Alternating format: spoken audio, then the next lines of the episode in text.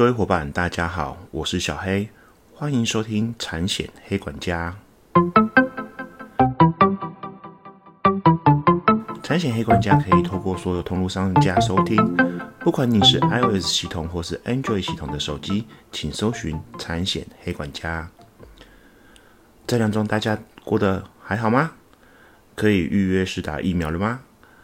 各位业务伙伴，招揽业务过程中真的要好好保护自己哦。也勉励大家可以多多利用现在很夯的疫苗险，多去开拓一些潜在的客源。毕竟这个险种啊，是目前市场上很凶很夯的商品啊。加上打疫苗发生不适或是死亡的新闻事件，可以成为你最佳的行销助攻手，都是你可以在行展现寿险专业的时候，利用产险这种短期符合蛋挞效应的台湾社会观念来养客和集客。对于你们往后帮助会很大哦。这个月初看了《影响力》这本书，里面大概是讲到一些商业行销技巧，怎么乖乖的让客户在无形中买单说好。里面有些概念我觉得很好，比如说对比原则，里面就说出来，端给客户的商品顺序应该是怎么样运作才能有效的提高成交率。其实我觉得大家可以去读看看，但当然。我认为你们的信念不能变，要会端出真的适合客户的商品，并不是可以让你可以得到高额奖励的商品。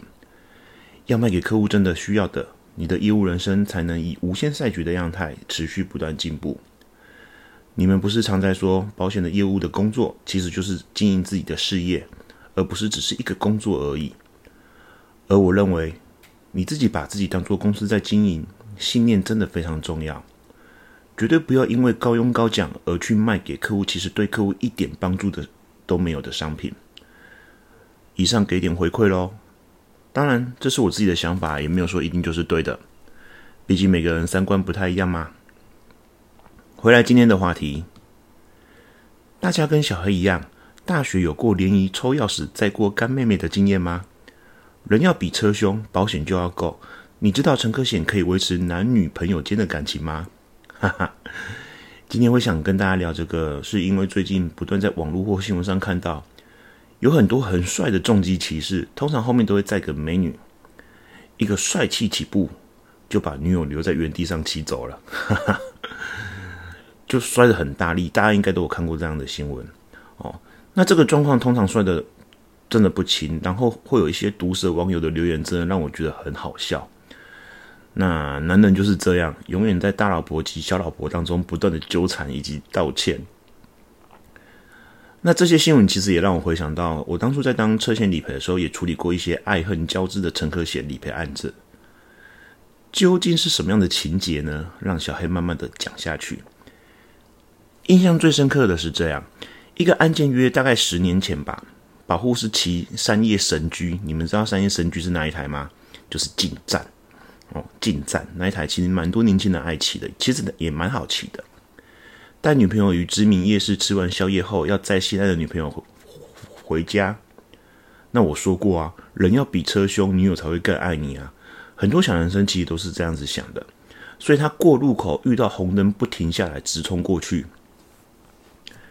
想当然而与一辆刚起绿灯起步的宾士车相撞。造成双方面车辆受损，以及保车驾驶和乘客受伤。骑士只有腿部擦挫伤，但是他的女友，也就是乘客，整个从后座飞了出去，撞到宾士车前挡风玻璃之后，脸部朝地面撞击，惨啦！肖颚骨断了八节，颜面严重挫伤，颧骨骨折，肱骨骨折，肋骨断了三根。我记得伤势大概是这样子。小黑希望各位伙伴永远记住一件事，这非常重要哦，你们要记住哦。车祸事件，乘客永远比驾驶还要严重。车祸事件，乘客永远比驾驶还要严重。车祸事件，乘客永远比驾驶还要严重。我真的以多年的理赔业务经验告诉你们，同一个车祸事件中，乘客真的几乎都比驾驶还要严重。你们要把这个放在心中。交通事故出判表出来。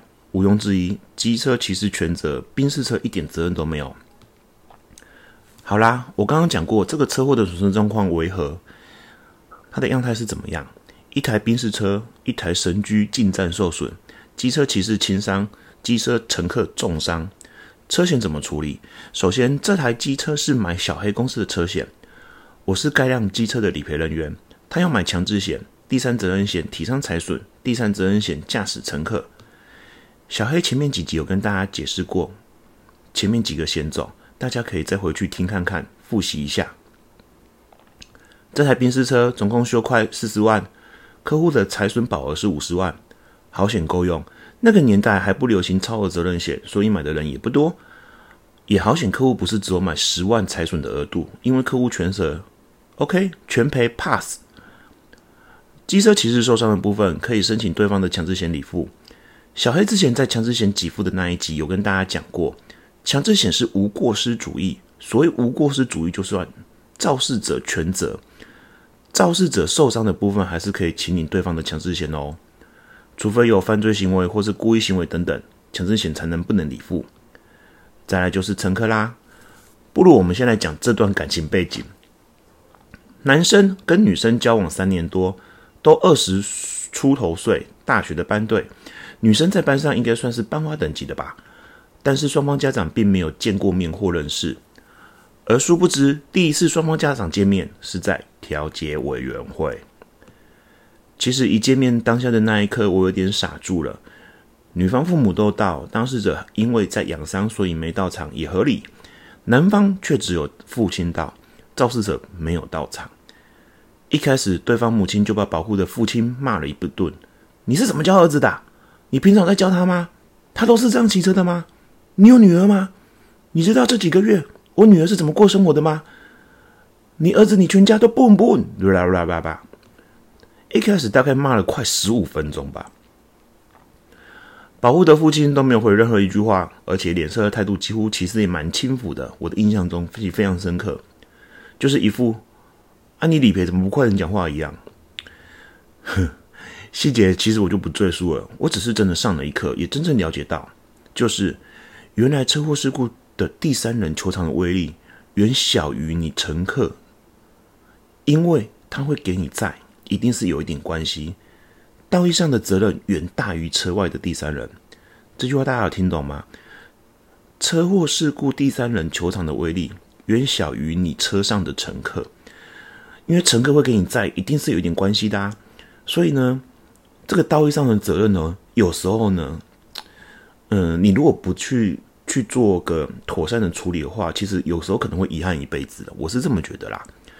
好，好险，这台车有买第三附加乘客险，它就是用来处理驾驶人在车祸事故上有肇事责任时，对同车乘客依民法上所负赔偿的责任。女方最严重的是下颚骨断了八节，女方妈妈把当初受伤的照片给我看时，我差点没吐出来。一开始受伤的照片。整个口腔打了十几根钢钉，你没有听错哦，是在口腔内哦，打了十几根钢钉。你们能想象那有多痛吗？女方也原也从原本的五十公斤，车祸三个月后生下，我记得那时候是二十八公斤，因为她不能吃东西，她只能喝流质的营养品。对方第一次求偿要求三百万，而男方的父亲回说要告就去告，反正小孩子也成年了。客户的乘客险保有两百万，那这件历经了五次和解，小黑也顺利沟通解决掉了，算是圆满落幕。但逝去的爱情回不来啦，家偶变怨偶。我在想，如果当初没有乘客险，这个闯红灯出事后而不出面的爸宝，他要怎么办？所以啊，小黑告诉大家，各位伙伴在开拓车险业务时，客户买了第三人。你们要判别客户使用车的属性，不管是机车或汽车，尤其是单身者、年轻人，你们一定要跟他说附加第三人乘客险的保障。大家别忘了，第三责任险的体伤和财损都是赔付车外的第三人，那该车的驾驶或者乘客都要去附加第三人驾驶人伤害险和乘客险才能赔付。客户使用车的习性而衍生出的风险，是你们专业人士必须要提醒他的。那保额大概要多少？一般来说，我认为至少要三百万以上。而这三百万是乘客依民法一九二到一九五提出请求时，依驾驶的肇事责任来和解，是用和解的方式赔付哦，也就是跟第三责任险的体伤财损一样，是要写和解书的，它不是实支实付，更不是定额理付哦。市面上的产险公司承保规定不一，有的要买第三人附加驾驶才能买，有的是要，有的可以单买单附加。不过以小黑的理赔经验，要么就是驾驶跟乘客都买了吧，你车外的第三人保障都有了，那为什么不多花一点点钱去保障车内的驾驶跟乘客呢？那第三人附加驾驶的重要性，我在前面几集也跟大家分享过喽。大家永远记得，小黑之前在前面几节跟大家讲过，产险就是这样，它的设性性质非常高。客人可能觉得在付保费的当下，怎么好像要花好几千块？可是坦白讲，我觉得中一个事故，他就跟保险公司赌，看看这一年会不会中一个事故。其实坦白讲，中一个事故，这些钱真的真的都是小钱。还要记得，小黑在上一集讲处理第三责任险时间成本的概念，我认为这也非常重要。你后面有个保险公司来帮你处理跟对方和解的相关事宜，可以让你省去很多的麻烦跟时间。以上给点回馈喽，希望各位在拓展车险业务的时候，可以多去跟客户互动一些理赔小故事或者是新闻时事，这对你绝对有帮助。今天的节目到这，希望各位伙伴有学到东西。如果喜欢小黑的频道，另希望各位伙伴不吝啬给我五颗星以及评论，会是我持续往下创作的动力。欢迎透过 Apple、Google Podcast、KK Bus 等频道订阅。